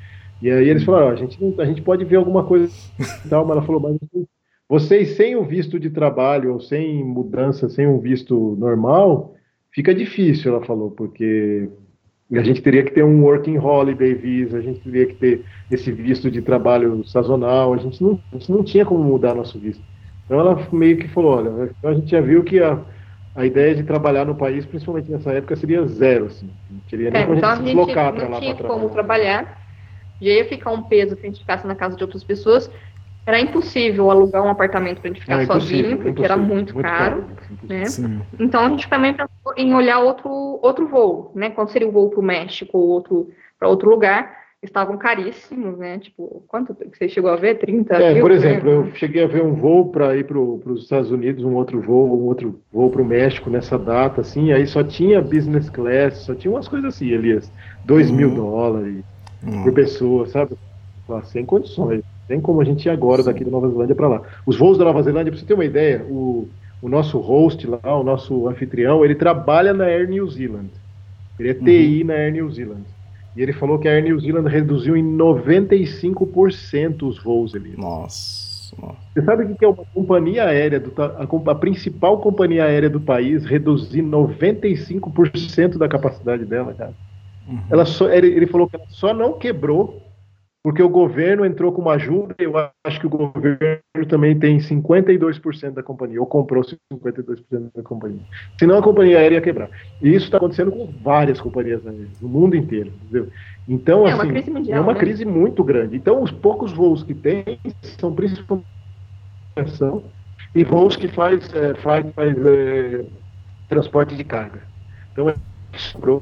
Então, quando você pega esses voos de repatriação, a maioria dos voos são pagos. Tem muita galera que pegou voo de repatriação, que a gente conversou, europeus, e são caros. Tem um cara que eu estava falando que um voo de repatriação da Índia para os Estados Unidos estava cobrando dele 2.500 dólares. Tinha um voo de repatriação que estava cobrando de uma, de uma mulher que estava na Turquia, da Turquia para o Canadá estava cobrando 3.500 dólares, sem a bicicleta. Então, assim, a gente, de repente, apareceu um voo de repatriação para o Brasil. Era- Isso era uma quarta-feira, a gente voou para o Brasil na sexta-feira. Um voo de repatriação para o Brasil, de graça, com uma escala só em Santiago. Flavinha ficou louca. Flavinha ficou, entrou em parafuso. É, e ainda louca. assim, tipo, aí- isso é a parte lógica, até agora eu falei a parte mais lógica da, da situação. Que não é o que move a situação nesse É. momento. Não é a parte lógica que move bem, as a parte nossas atitudes, lógica, principalmente. que também tem a questão financeira e tudo mais. E aí teve a parte emocional, né? Tipo, no caso que minha irmã tinha acabado de, já teve neném, né? Tipo, meu, meu sobrinho nasceu, é, meu, meu tio faleceu nesse tempo, né? Que a gente estava de quarentena. É, minha família, né? Tava toda isolada. Meus, meus pais são grupos de risco, estão isolados não tem. Tipo, como a irmã com o nenenzinho também é difícil de sair a pessoa para alguém para ir no mercado para eles. Então, eu- tudo isso eu fiquei pensando. E aí, tipo, também tem a questão da que a minha irmã me chamou para ser madrinha do, do meu sobrinho. E provavelmente em julho, se eu estivesse no México, eu ia pegar um voo de qualquer forma para o Brasil para poder batizar o, o neném. Então eu ia ter que voltar de algum, uma- algum momento nessa, ia fazer uma mini pausa para vir para cá. Então agora surgiu toda essa oportunidade, questão lógica. E aí eu falei, não pensei duas vezes. Eu falei, Thiago, eu quero ir para o Brasil. Né? Não estou falando que eu vou terminar a viagem, né? A gente vai fazer uma pausa, né? Eu sei que ele quer continuar, né? Então a gente vai esperar, vai esperar, só que vai esperar num outro lugar, vamos dizer assim, né? Você viu que foi como um acordo, né, Elias? Esse daí. Eu, ela falou, mas- foi os dois tiveram voz. Ela falou, nós vamos para o Brasil. Eu falei, sim, senhora. Sim, senhora. É. Nessas horas é sempre assim, acostume-se. Então, ah, mas eu- quando a gente saiu pra viajar de bicicleta, ele falou, nós vamos viajar de bicicleta. Eu falei, senhor. É, você vê, Então, mas, o, Não, rela- mas- o casamento, ele é um relacionamento entre duas pessoas em que uma sempre tá certa e a outra é o marido. É assim que funciona. Não, mas as, as razões da, da Flávia estavam certas, né? Eu acho que o, o maior incômodo lá, acho que além do de ser mais caro, era ficar na casa de outra pessoa, né? Então, esse que é o Tá complicado. Pegando. Até pra eu que sou cara de pau, tava começando a me incomodar. Eu comentava com meu amigo sempre, falava, cara, nós estamos na sua casa, obrigado, cara, a gente tá, tá invadindo sua privacidade, é muito tempo pra alguém ficar na casa de outra pessoa. Aí no começo, no- tipo, nos primeiros 20 dias, 30 dias, era assim, não, meu, relaxa, não tem problema tal. Aí no- nos últimos, no finalzinho era assim, é, ah, cara, tudo bem. é. tipo, tipo, tipo, o cara já tava sem graça, já. Ele, ele era bem educado. E eles eram super educados. Não É. pra fora. Era uma situação desagradável, né? Tipo, a gente tá ali, é um peso, a gente não é nem familiar, nem nada, né? Tipo, a gente conheceu ele, na verdade, uma vez, né? Era, né? Tipo, lógico, grande amigo agora, né? Só que ele tinha visto a gente uma vez na vida, né? E levou pra casa dele. A, a gente conheceu a mulher dele no momento ali que a gente chegou, né? no dia 15. Então era uma situação complicada, assim. tem toda essa insegurança, né? E a gente lá, então não tava e era legal. só os né? dois, era só os dois lá, né? O casal. Só os dois. É, imagina, um dia Então, depois é- que vocês foram embora, um dia depois que eles foram embora, eles devem estar escutando esse podcast, talvez. Eles devem ter feito maior festa, cervejada, Eu champanhe, os dois pelados correndo pela casa. Ufa, até que enfim! Foi até uma dança. Ah, uhul, a casa é nossa. Dança. Fizeram giro... Ele fez girocóptero com pipi, assim, rodando, assim, gritando, ah, champanhe na mão. Tenho certeza, certeza. É. Então agora Falando em casa, isso aí é um negócio que, que faz muita diferença. Tipo, eu já viajei sozinho de bike antes de conhecer a Flávia, viajei, fazia viagens assim de um mês, tal, de bike, viajei para fora sozinho. E hoje eu viajo em casal, então eu tem muita diferença. Tem uma- um pessoal que tem umas dúvidas, né? E às vezes o pessoal vê as nossas fotos, e fala, nossa, vocês são muito fofos, tal, que lindo, que não sei o quê. Mas assim, Elias, viajar em casal, cara, é toda uma dinâmica, assim. Então, o pessoal que quer fazer uma viagem longa de casal, é, se prepare, porque assim, não é fácil, cara, porque são duas pessoas diferentes, criadas por famílias diferentes, e que realmente, numa viagem longa, assim, pela primeira vez, você vai estar 24 horas por dia, durante É, você vai muito conhecer realmente a tempo. pessoa. É, com a mesma pessoa. E vocês vão passar muitos momentos difíceis juntos, e nesse momento difícil, normalmente você mostra o seu melhor lado, mas você mostra o seu pior lado também. Você mostra o seu lado mais agressivo, às vezes, você mostra o seu lado mais sacana, mais egoísta, é, você também vai mostrar seu lado mais acolhedor, mais tolerante, mais paciente, mas você vai mostrar o lado. Então a pessoa, a pessoa realmente vai ver se ela quer ou não te tolerar para o resto da vida dele. E aí, e assim, isso acontece na nossa viagem. A ideia de fazer essa cicloviagem foi minha. A ideia de dar a volta ao mundo, porque eu já tinha essa ideia antes de conhecer a Flá. E aí, quando a gente se conheceu, ela começou a viajar comigo de bike, e ela gostou de viajar de bike, ela gostou do, dessa interação com as pessoas, do estilo de viagem. É, a gente decidiu viajar numa tandem que é mais intenso ainda, Elias, porque aí a gente está totalmente juntos mesmo. Se um não quer, dois não pedalam a nossa bicicleta, entendeu? Então, se ela não quiser pedalar, não vai render. E para mim, se eu não quiser pedalar, também vai prejudicar ela. Então é totalmente igual a um casamento. Viajar de tandem é exatamente um que um casamento, entendeu? Tem que ter muita confidência, muita paciência, muita Confiança, tolerância, né? muita confiança. Ela tem que confiar totalmente em mim, porque sou eu que guio a bicicleta. Ela não tem controle nenhum sobre a bicicleta. Eu tenho que confiar muito nela na subida, porque ela vai ter que fazer força na subida para me ajudar a puxar o peso. É, Eu tenho que confiar nele da tecido. Se ele não vai 60 km por hora, porque ele arrancou meu freio. Então, é, é, é difícil. Então, a gente passa, assim, a gente briga, é, são brigas homéricas, às vezes, de gritar pro alto, de xingar. A gente nunca, lógico, não é briga de, de se ofender, assim, de, de coisa baixa, nem, nem, de, nem de agressão física, não, não é esse tipo de briga. Mas discussão e, e perder a cabeça de vez em quando, e chorar, e querer parar a viagem, isso aconteceu várias vezes, Elias. Então, não tem essa romantização da viagem, sabe? Não existe essa de que é tudo lindo, é tudo É, não paisagem é assim. propaganda de margarina. É, não é propaganda de margarina.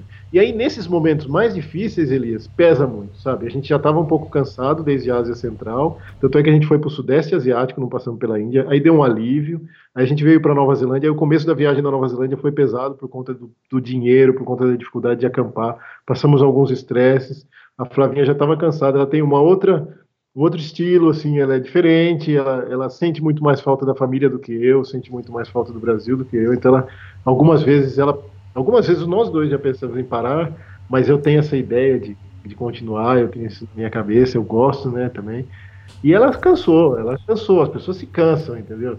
E aí ela, muitas vezes ela faz muitas coisas por mim, então eu tenho que ter uma tolerância, e nesse momento, chegou a hora de eu fazer alguma coisa por ela, entendeu? Nessa hora, eu fiquei muito chateado, Assim, eu não queria ter voltado agora. Minha ideia é voltar, ficar na Nova Zelândia. Mas depois, quando você vai pensar com a razão, igual você falou agora, foi uma boa. Porque assim, não é que a gente interrompeu totalmente a viagem, a gente continua pausado. A ideia da viagem ainda existe, a gente ainda tem o foco, que é continuar viajando. Ela falou: não, vamos para o Brasil, você, você vai abrir mão de ficar. Porque, por que, que eu queria ficar na Nova Zelândia, Elias? Porque eu ficando lá, a chance de eu viajar para um outro país é maior depois. Porque se a coisa ficar muito feia aqui no Brasil, pode ser que os países se fechem para voos brasileiros. Então esse é um ponto. O segundo ponto é que quando você está fora do teu país, você está longe da tua família, tá- é como se você estivesse viajando ainda. Muito mais intenso aquilo, sabe? Não é realmente uma pausa. Você está numa pausa, mas você está viajando ainda, você está fora. Porque a gente tem uma casa, tem viajante que já nem considera mais o país onde, onde nasceu a casa, a gente ainda considera. E o, o outro ponto é que, assim, vindo para o Brasil, você vai ficando confortável, e aí a chance de você interromper a viagem é mais fácil do que quando você está lá fora, entendeu? Então foram esses pontos que pegaram. Mas aí ela falou: não, não precisa ter medo, a gente volta para o Brasil, espera a situação se acalmar no Brasil. Então o nosso plano é o seguinte: a gente vai esperar até junho, julho. Se até julho a situação melhorar no cenário internacional um pouco, as fronteiras começarem a se abrir e for permitido viajar países, a gente vai pegar um daqui de São Paulo e vamos continuar nossa viagem. Ou nós vamos para os Estados Unidos e vai fazer lá Post, que era a ideia de fazer Francisco até Tijuana e descer, ou a gente vai voar para o México e a gente vai descendo América do Sul e vai voltando devagarzinho para o Brasil. Se não melhorar até julho por aí, aí a gente vai reestruturar o nosso plano para o Brasil. A gente, não é que a gente vai viajar no Brasil, não. Aí a gente vai, vai finalizar essa viagem mesmo, vai acabar essa viagem, e aí a gente volta para a vida normal, né, Elias? Que não, não dá para vou ficar parado quanto tempo, vai acabar o dinheiro, entendeu? Sim. Eu já não sou um menino, né, Elias? Já fiz quarentinha, tô ficando velho. Né, a gente tem ainda outras ideias na vida, nossa, nossa vida não se resume só a viajar de bicicleta, então a gente tem ideia também de ter filhos e tudo mais. Então a gente tem essa ideia de, ah, e aí a gente faz a nossa vida de novo no Brasil. Eu volto, eu vou estudar agora, esse tempo que eu estou parado aqui. Tem um laboratório aqui em Taubaté que eu, foi o meu primeiro emprego até. E já conversei com o dono, ele falou, porra, vem pra cá, não sei o que, vamos, vamos se ver e tal. E aí eu vou conversar com ele, eu vou voltando devagar para o mercado do trabalho, a Flávia vai estudando, volta devagar para o mercado de trabalho, a gente reestrutura a nossa vida aqui. E aí, quando a gente tiver férias, a gente vai fazendo outros países do mundo aí de bike, faz como a gente fazia antes viagem de férias, essas coisas. E aí ficou assim, ficou esse que ficou a ideia. A gente é, então, espera até julho, julho. A gente vai decidir. Então, em julho, isso, nós vamos ter novidades para vocês. Enquanto isso, a gente vai de ansiedade aqui. Né? Enquanto isso, a gente continua de ansiedade aqui. A base de chá de camomila. Viu? É, mas conta uma coisa pra gente. Como foi esse voo de repatriação? Ah, Elias, puta, foi uma coisa muito estranha, Elias. Porque assim, primeiro, você imagina que você está voltando num voo do Canadá, seu, que você foi lá e fez a, uma puta trilha lá, que você pega aquele voo cheio de turista, principalmente. Você uhum. vai para o Canadá na temporada. E aí você volta do Canadá no final da temporada. Que que é, que que, como que volta o voo? Cheio de turista. E turista, uhum. cara, você bate o olho e sei lá, tem o clima de turista, aquele clima alegre, sabe? Voltando para casa, todo mundo com aquelas roupas meio coloridas de turista, todo mundo tem cara de turista, sei lá, tem um estilo, tem a mochila, tem aquela coisa. O voo de repatriação é bem diferente, Elias, porque na verdade tem muita gente que estava na Nova Zelândia tentando uma vida lá, mas estava essa... trabalhando com mortalidade, é. cancelou, e, e aí não tem mais emprego. Né? Essas pessoas elas estão voltando, cara, para o Brasil porque elas, elas realmente necessitam ser repatriadas, elas estão mudando de pátria, tipo elas tinham pegado a pátria delas agora era a Nova Zelândia, e agora elas estão sendo repatriadas para o Brasil. Então não era a maioria da galera que estava no voo que a gente sentia, pode ser uma impressão errada, mas o que a gente percebeu viu que era muita gente não tinha pinta de turista. Não tinha, a galera não estava alegre, tipo, a galera estava feliz de estar tá voltando para casa, mas não era aquela euforia normal do turista que está voltando para contar as histórias. Tinha gente chorando. Tinha gente né? chorando, sabe, por estar tá voltando. É, tinha outros que estavam alegres também. Tinha alguns alegres, é. Porque era um alívio, né? Era um alívio de estar tá saindo, estava numa situação às vezes difícil, mas você via que era, um, era um voo que não tinha só brasileiros, porque o que, que acontece? Essa, essa, essa coisa não existe esse, esse voo. Vários voos uhum. não existem. Os voos de repatriação são voos que são refeitos para ir para tal lugar. Então, foi um voo da Latam. Ela foi lá, pegou a galera em Auckland. Para chegar no aeroporto, a gente tinha que ter carta da embaixada, porque se a polícia para, a gente tem que explicar porque que a gente está se movimentando ali dentro de Auckland. Ou entrando no. Ou entrando no, aeroporto, tinha que ter a carta para você entrar no aeroporto. É muito controlado a Nova Zelândia em relação à, à quarentena. Muito controlado. Se a galera acha que, que o pessoal controla Aqui no Brasil, você não viu lá, lá é, é sinistro o controle. E aí a gente entrou no aeroporto, mostramos as cartas, entramos, e aí você já, de cara, você vê aquela galera meio desanimada, alguns animados, mas uma galera que não tinha tão cara de turista, não tinha molecada. Tava um clima tenso, né? Eu acho Tava que um essa é a definição. Tenso. Um aeroporto vazio, um, só tinha um guichê aberto, que era o da Latam, o resto tudo fechado. Não tinha mais ninguém no aeroporto. Todos, isso, tudo isso, de máscara. Isso né? três horas da tarde. Todo mundo de máscara. Parecia um filme de zumbi, cara. Parecia aquele filme de zumbi. E aí você vai atravessando para você pegar o voo, despachamos as malas, não foi cobrado excesso nem nada, mas as nossas malas estavam dentro do padrão. Duas malas com medida tal, dentro de 23 quilos cada uma, tal, tudo beleza. Embarcamos. Desmontamos a bike, conseguimos colocar dentro de desse, não pagamos nada. Pagamos nada e foi fácil esse trâmite? E foi fácil esse trâmite vocês conseguir a passagem? Como foi isso? Cara, foi muito fácil, Elias. Foi impressionante, cara. É, na verdade, assim, eu, eu tomei a iniciativa primeiro do Thiago, então eu entrei em contato com... É, porque eu não queria. eu entrei em contato com o pessoal da embaixada, e aí eles me falaram que tinha possibilidade, eles pediram para mandar o visto que a gente estava, a situação que a gente estava, e eles iam analisar e depois ia dar uma resposta. Isso foi na quarta-feira, né? E aí na quinta eles já responderam que tinha ainda uma vaga, né, as duas vagas, né, no caso para mim e para o Thiago, e que se a gente tivesse interesse, a gente mandava os dados e deu certinho. Aí na, antes, né, na quinta-feira mesmo, eles já responderam que, que já tinha, porque na verdade já foi o pessoal que estava realmente numa dificuldade lá, já estavam perturbando eles há, há, mais de um mês, né? Então, tipo, mandavam mensagem pro pessoal da embaixada. Então, foi por pressão dessas pessoas que a embaixada re realmente conseguiu fazer alguma coisa. E como sobrou lugares, os outros brasileiros que estavam na Nova Zelândia queriam voltar, conseguiram uma. Tipo nós. Né? É, tipo a gente. conseguiu uma vaga na, nessa, nesse voo. Então, para a gente, teoricamente, foi fácil porque foi meio que inesperado. A gente ouviu uma, uma na verdade, eu acompanhava o, o, no Facebook a página da embaixada do, do Brasil na, lá na Nova Zelândia e eles tinham feito uma postagem falando desse voo. Então foi por isso que eu entrei em contato, mas na verdade o pessoal já estava procurando esse voo faz muito tempo, né? É que eu aproveitei a, a postagem e, e fui atrás, né? É, Flá, foi numa quarta-feira, se eu não me engano, que a Flá, tipo, eu tava quieto no canto da sala, assim, mexendo no computador, vendo algum vídeo bosta na internet, e aí a Flá virou para mim e falou assim, é, tem um voo de repatriação, nós vamos pro Brasil. Quero ir pro Brasil, aí já começou umas lágrimas no olho, aí, é, foi mais ou menos aí, aí já começou um tremor na mão, uma lágrima no olho, porque assim, ela sabia que eu não queria. E Sim. eu não queria ligar ao mesmo tempo, e tava todo um clima de ansiedade. Aí, poxa, aí ficou um, um climão, e aí, Elias, eu falei assim, porra, e agora? O que, que eu faço? Né? Eu falei, eu fiquei quieto. Eu falei, não, vou ver. Eu fiquei quieto na minha, porque nessas horas também não adianta se brigar, só piora a situação. Né? E aí, ela, eu já sabia que ela. Porque assim, eu tinha pensado também do tipo, já que você não tá contente alguma coisa, você vai e eu fico. Uhum. Mas essa mulher é ciumenta, Elisa. Ela não me deixa viajar sozinha, mas nem cagando. Falei, não, eu. Agora, imagina pegou... você sozinho, imagina você sozinho na Nova Zelândia e aquela velha aparecer de novo. a da dancinha lá. Ai, very central Latin boy. Aí eu.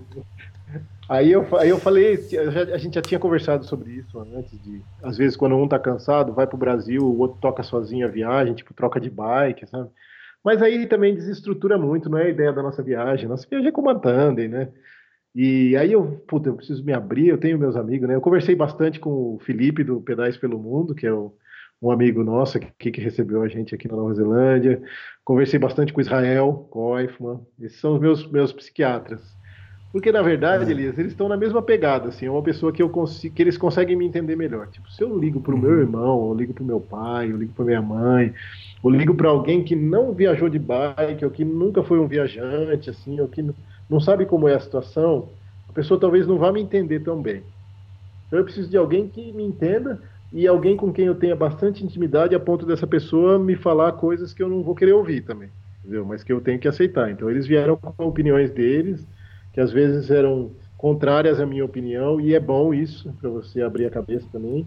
E aí foi bom eu ter conversado com eles, eles mostraram o outro lado da coisa, falaram a real, sabe? Do tipo, ó, oh, meu filho, chega uma hora que não dá, não adianta você querer dar murro em ponta de faca, sabe?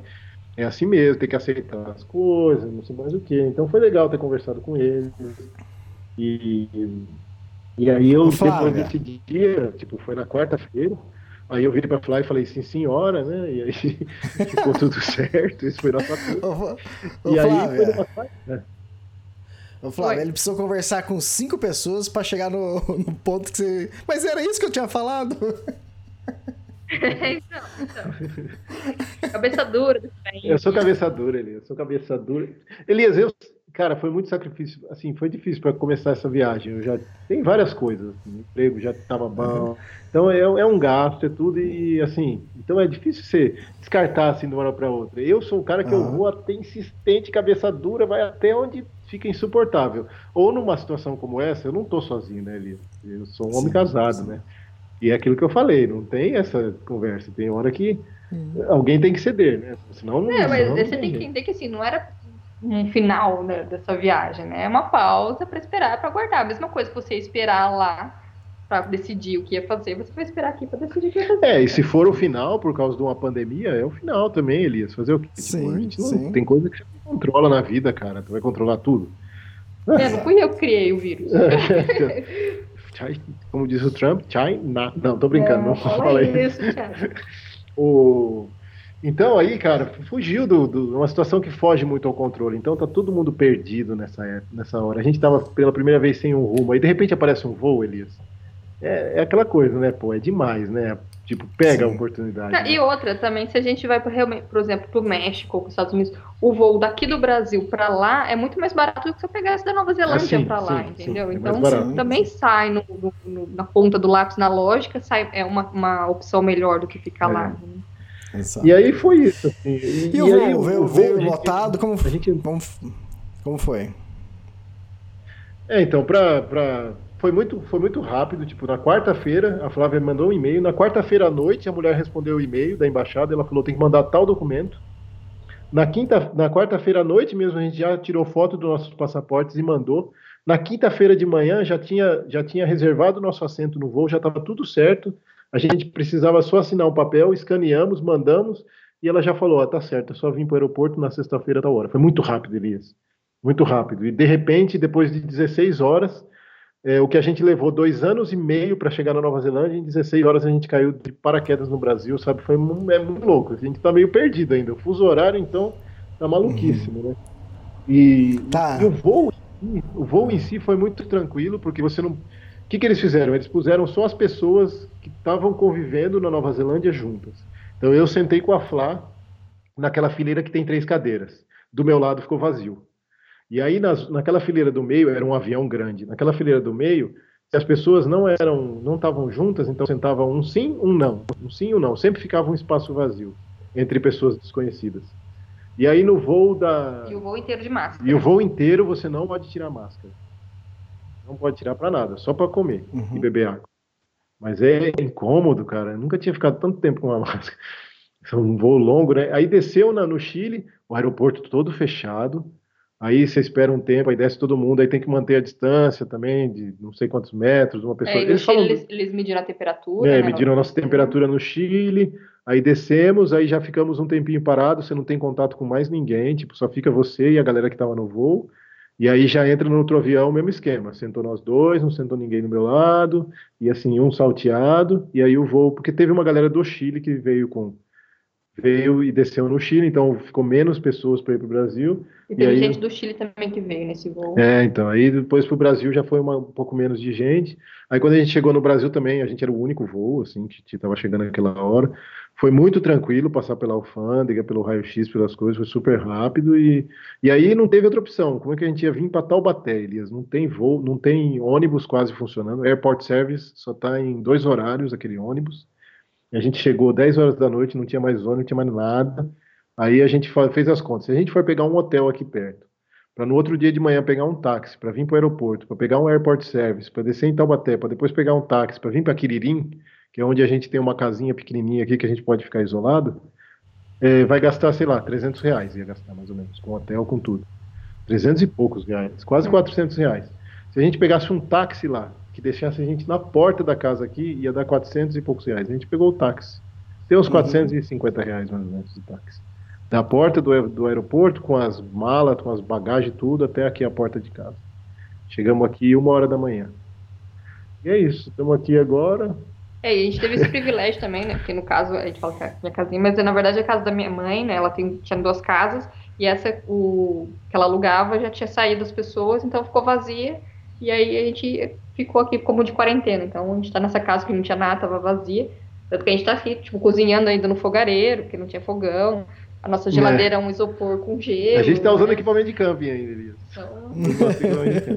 Os hábitos mudaram muito, só que a gente tá dentro de uma casa. E aqui é o Vale do Paraíba? Aqui é Vale do Paraíba. Aqui nessa região do Vale do Paraíba voltou a ser a região com o maior encontro de cicloviajantes do mundo, né? Toda que tem de gente viajando aí de bicicleta Verdade. que vem daqui, volta, em pausa.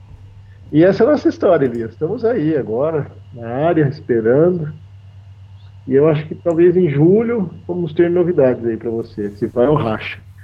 Então vamos torcer pro Corona passar, né? Vamos torcer pro Corona passar. Sim, sim. É. é. Vai, uma hora vai passar, vamos ver que horas. Tomara que seja o mais breve possível. É isso, mais alguma coisa? Não, não, eles só estamos meio perdidos. Ah, quer saber o gasto final? O, ficou até o último dia né, de lockdown, que a gente estava na Nova Zelândia, a gente gastou o total então, de 120 mil em 1.008 dias dá mais ou menos 119 reais por dia, né? É. A gente gastou mais ou menos por pessoa. Em 1.008 dias de viagem, a gente gastou 54 reais, se eu não me engano. E isso daí dá tipo. É, com, é, que, é que com esse dólar louco agora. Reais, né? Mas tipo, é, dá. Exatamente. 59 reais por dia com esse dólar louco. Dá, vai, vamos pôr. Tá na média de uns 14 dólares por dia por pessoa. Tá bom. Você fazer uma Não. viagem de quase três anos, que a gente passou por 32 países, pegamos um monte de voo, pegamos um monte de ferry, pegamos, porra, passeamos, fizemos turismo, tomamos cerveja, bebemos vinho, ficamos conhecendo um monte de gente. Eu, tem, tem que estar um balanço razoável aí, eu acho, uma, é, o que gastou mais aí foi no finalzinho ali também, que, né, os dólares, a hospedagem é. deu uma. É, o dólar deu, deu, tá dando uma, deu uma balançada no orçamento. Aham, tudo bem. E para quem se interessar e quiser me apoiar, apoiar o projeto do meu livro que está sendo finalizado, eu lanço agora é, em junho o livro da Sock Mountains. E quiser comprar os outros livros também da Tour de Mont Blanc, Kungsleden, é, eu estou sorteando vários brindes para quem comprar nessa época aqui, que os brindes são Spot X, é, mochilas da Deuter e mochilas da Tule. Então, para quem estiver interessado, entra lá no extremos.com.br e compre o seu livro e concorra a diversos brindes. Flávia, Thiago, obrigado e até o próximo programa. Tchau, tchau. Abraço. Abraço, tchau.